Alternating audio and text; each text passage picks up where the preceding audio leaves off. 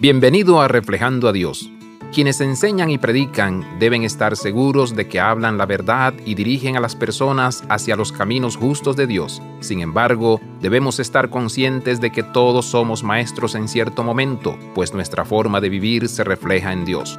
Los cristianos mantienen su mirada fija en Jesús, el autor y consumador de su fe. El mundo y sus hijos, sin embargo, en primer lugar, miran hacia los cristianos y a la iglesia para tener una primera noción de cómo es Dios. Qué trágico sería si maldijeran a Dios por lo que vieron en nuestras vidas o escucharon en lo que enseñamos. San Patricio, el santo misionero en Irlanda, dice, nací libre según la carne, nací de un padre que fue de Curión, pero vendí mi rango, no me da pena decirlo ni lo siento en beneficio de otros. En resumen, soy un esclavo en Cristo a nación extranjera para la gloria inexplicable de la vida eterna que es en Cristo Jesús, Señor nuestro. Nosotros también debemos reflejar esa luz.